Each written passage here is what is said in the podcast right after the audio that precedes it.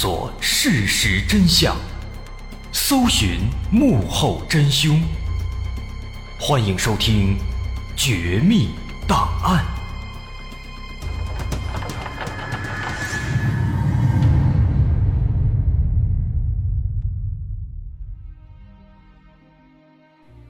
还原事实，探索真相。欢迎来到今天的《绝密档案》，我是大碗。在我们的童年或少年时期，应该都看过一部有关尼古拉特斯拉的纪录片。那部纪录片是央视播出的，以世界三大未解之谜之一的通古斯大爆炸作为切入点，对尼古拉特斯拉做了深入的刻画和描写，甚至在纪录片中的众多专家的分析和解读下，推测那场著名的通古斯大爆炸。应该是尼古拉特斯拉在沃登克里夫塔实验时所引发的。这部纪录片全篇围绕着那场神秘的通古斯大爆炸，给年幼的我们留下了深刻的印象。这场神秘的未解之谜竟然和一个科学家联系在了一起，从此我们也记住了这个叫尼古拉特斯拉的神奇的科学家。尼古拉特斯拉。被蒙上了一层神秘的面纱，以至于直到今天，我们仍然以为尼古拉特斯拉是一个神一样的人物。人们认为他能完爆爱迪生，能够完爆爱因斯坦等等这些科学巨匠。人们戏称他为“雷电法王”，目的是为了纪念他在交流电领域做出的巨大贡献，更是为了迎合传说中他能随意的操控球状闪电的那种神奇的力量。但殊不知，直到今天，我们所听到的这一切大多都是谣言。特斯拉的确生平传奇，他的一些设想也确实天马行空，但是他并没有传言中的那么夸张。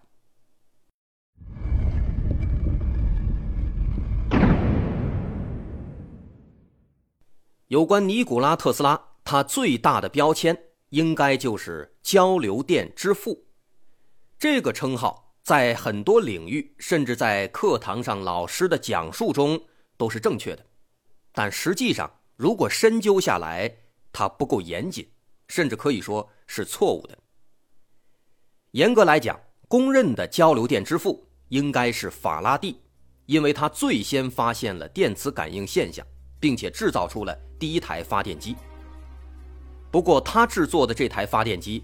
仅仅只是一个雏形，非常的简陋和基础，几乎没有实用价值。真正的可以使用的第一台发电机，是一八三二年，由科学家波利特皮克西基于法拉第提出的原理制造出来的。而那个时候，特斯拉还没有出生。特斯拉是在一八五六年出生的。再后来，一八八二年。英国电工詹姆斯·戈登制造了双向交流电发电机。再往后，1888年，俄罗斯科学家多利沃·多布罗沃利斯基发明了三相交流电发电机。三相交流电才是我们现在所使用的交流电。所以说，不论是哪一个发电机，都不是特斯拉发明的。严格来讲，交流电之父是法拉第。而现代交流电之父是多布罗沃利斯基，不论哪一个都和特斯拉没有什么关系。那么，在交流电领域，特斯拉他到底干了什么呢？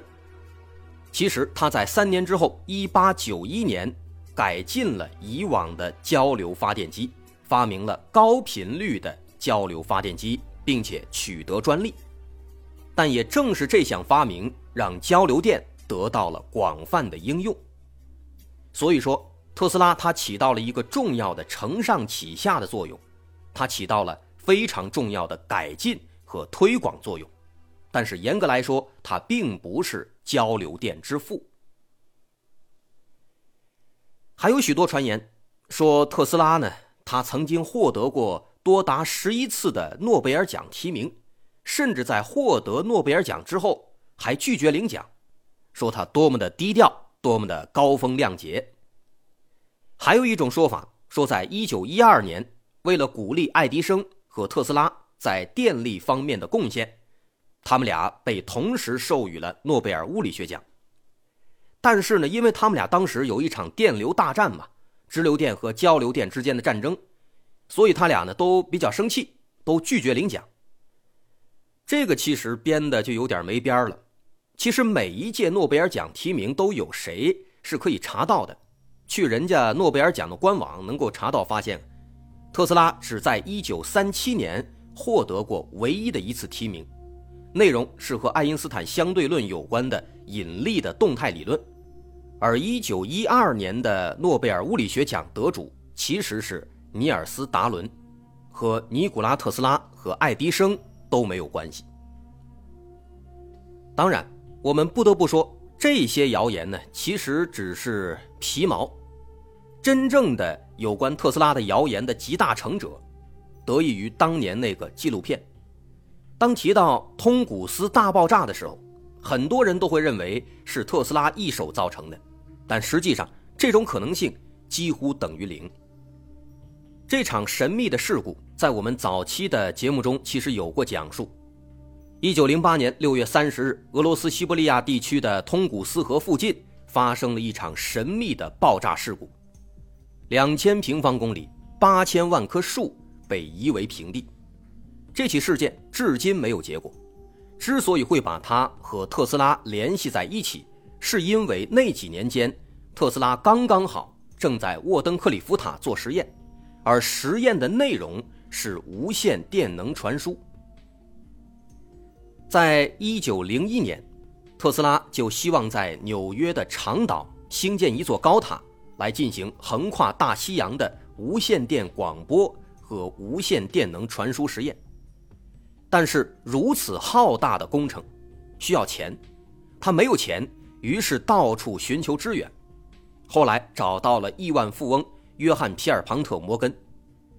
这个人大家应该都知道啊，华尔街之王、世界债主，两次拯救美国政府的财政危机的这样的一个亿万富翁。那摩根在得知了特斯拉的设想之后，他非常感兴趣，他认为特斯拉的这个设想，这种无线传输的能力，如果一旦成功了，会有非常高的商业价值。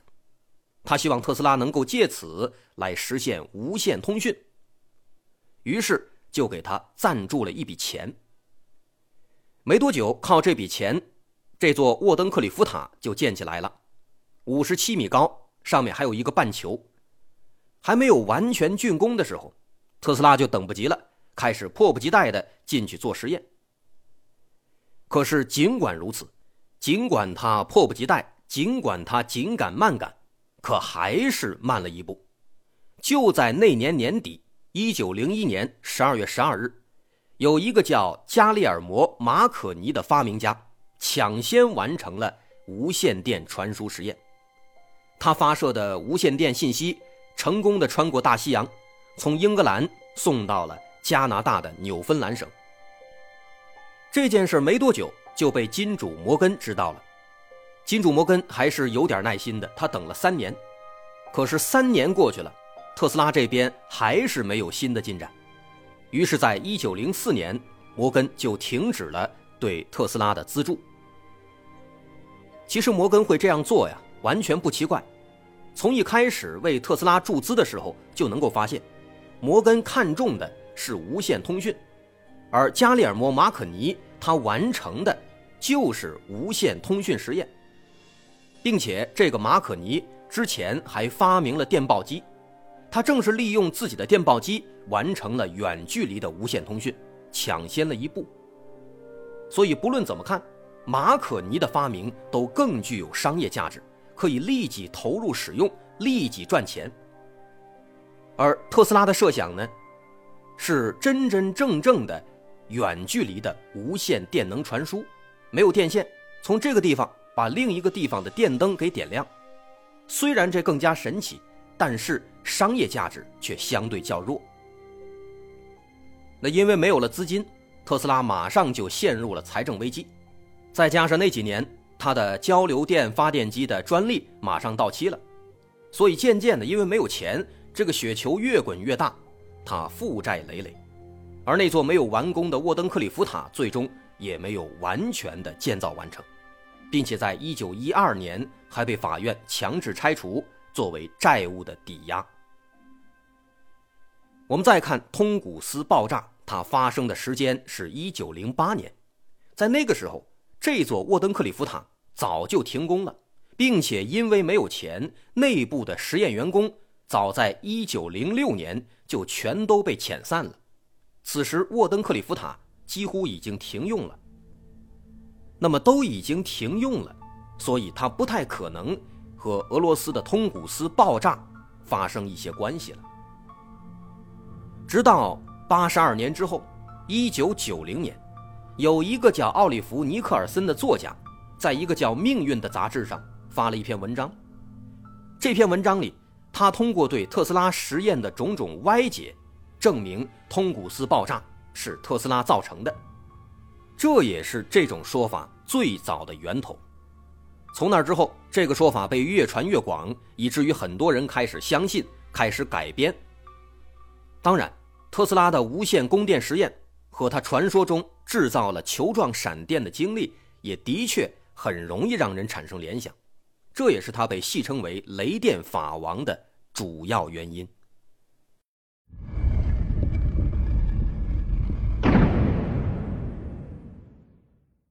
二零零七年，一位俄国作家兼导演维塔利·普拉夫迪夫切夫拍摄了一部纪录片，叫做《特斯拉》。世界之王。这部纪录片的内容可以说是各种有关特斯拉的谣言的集大成者。说特斯拉有特异功能，不但能够内视，还能预见未来。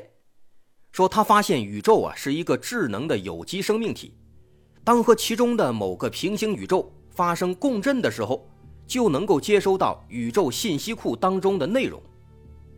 由此，特斯拉就发明了各种先进的。武器，啊，比如死光、悬浮飞碟、遥控鱼雷、星球防御系统等等等等。这其中最神奇的就是所谓的死光，而这个死光呢，就是在沃登克里夫塔实验的时候无意间发现的。哎，当时他正在沃登克里夫塔做实验，但是一不小心把地球另一面的通古斯给炸了，这就是通古斯大爆炸。也正是因为这个武器太过强大了，所以特斯拉一直没有公开。但也正因如此，在一九四三年特斯拉去世以后，美国联邦调查局冲进特斯拉的家中，拿走了他所有的研究资料，并且至今都没有公开。这个纪录片的内容，咱们听起来是不是感觉有些熟悉啊？没错，当年我们在央视看的那个有关特斯拉的纪录片。就是这一部。这个作品在零七年在俄罗斯播放以后，没多久就被一些字幕组翻译过来，放到了视频网站上。结果就被一个央视的导演看见了，可能那个导演啊对这些东西非常感兴趣，所以高高兴兴的找人家取得授权，然后配音放到了中央十套。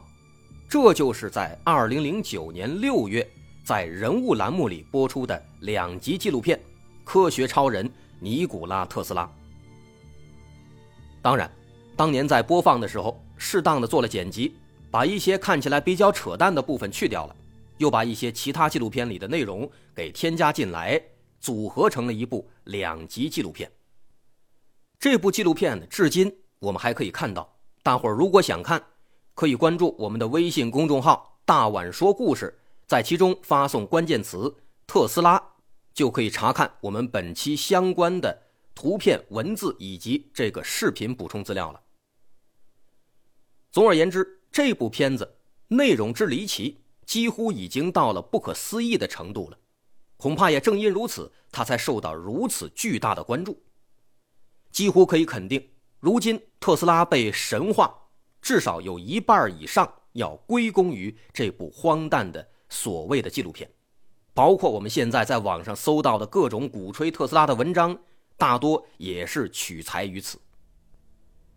其实搞这么一部纪录片啊，说特斯拉也好，说未解之谜也好，最起码要尊重科学，在事实和科学的基础上去假设和分析。但是这个导演他显然只为了博眼球。那个特斯拉引发通古斯爆炸的说法，就是从刚刚提到的奥利弗·尼克尔森那儿学来的。他甚至还捏造了很多情节，比如他在片子里说，说美国的原子弹之父奥本海默曾经秘密造访苏联两个月，并且住在了克格勃的领导人贝利亚的别墅里。这样的情节用膝盖想一想也不会发生啊，并且这个情节后来还专门被官方给辟谣了，可见这件事儿当时造成了很大的影响。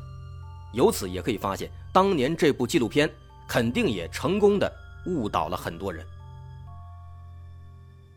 有关特斯拉的谣言其实还有很多，比如经常有人说他建造了世界上第一个水力发电站——尼加瓜拉水电站。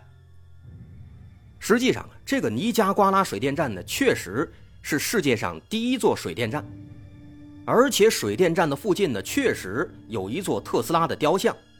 但它并不是特斯拉建造的，也不是特斯拉设计的，它的真正的设计和建造者是苏格兰工程师乔治·福布斯，而特斯拉的雕像之所以会被摆在这里，仅仅是因为水电站采用了特斯拉的交流发电机，而交流电也的确成为了日后最广泛使用的能源之一，而这其中特斯拉所做的贡献是大家有目共睹的。所以才有了他的雕像。在一些另外的说法当中，还说特斯拉发明了飞碟。虽然这个说法听起来更像是谣言，但遗憾的是啊，特斯拉当年确实申请了好几项有关反重力飞行器的专利，包括空间驱动器和反电磁场推进系统。但是这些东西也仅仅停留在设计手稿的阶段。并且显然，直到今天，它也没有成为现实。尤其到现在，有关特斯拉的发明，那是越传越神，其实已经很难分辨到底哪些是真的，哪些是假的。更何况，特斯拉的手稿和资料，在他去世以后，确实全都下落不明了。是否真的是美国联邦调查局拿走了，其实谁也说不清。而且，因为交流电技术更加廉价。特斯拉也遭到了来自各方面的打压，这也是都存在的。所以在很长一段时间里，很少有人知道有这样一个叫做尼古拉·特斯拉的人。直到1960年，才把特斯拉的名字定义为磁感应强度的国际单位，这是对他在电气领域做出巨大贡献的认可。总而言之，尼古拉·特斯拉。他的确是一个伟大的发明家，但他也是一个立体的人。他的确曾经被打压，但是并没有那么多阴谋论，也没有必要被神化。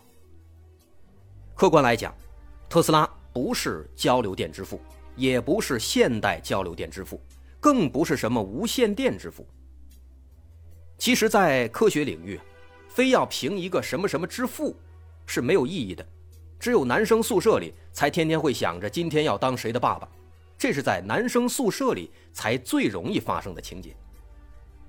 在网络上，关于特斯拉的描述还有很多夸张的地方，但他在电器和无线电等领域留下的技术，直到今天依然在被使用，这才是尼古拉·特斯拉真正值得被尊敬的地方，也是我们真正应该去学习的地方。这。就是一个立体的尼古拉特斯拉。我是大碗，有关特斯拉的故事咱们就说到这儿。